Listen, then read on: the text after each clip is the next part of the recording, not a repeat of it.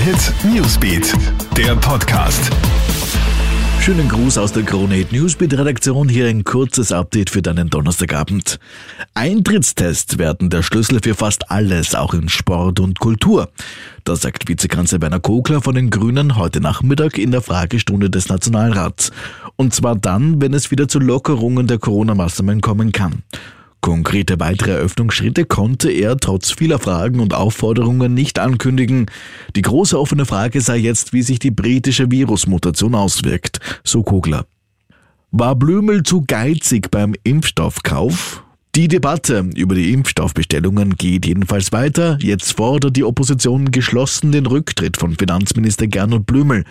Er sei schuld daran, dass nicht mehr Geld in die Impfungen investiert wurde. Blömel habe eine Kostendeckelung von 200 Millionen Euro eingeführt und das anschließend versucht zu vertuschen, so die Opposition.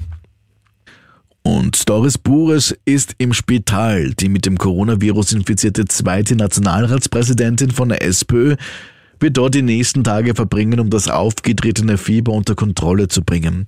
Bursch ist ja bereits das zweite Mitglied der Parlamentsspitze, das positiv auf das Virus getestet worden ist.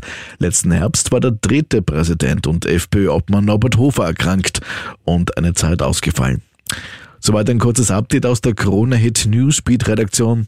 Mehr Infos bekommst du laufend auf KroneHit.at und ab morgen 5 Uhr früh im Krone-Hit Mach mich munter morgen. Schönen Abend. Krone Hit Newsbeat, der Podcast.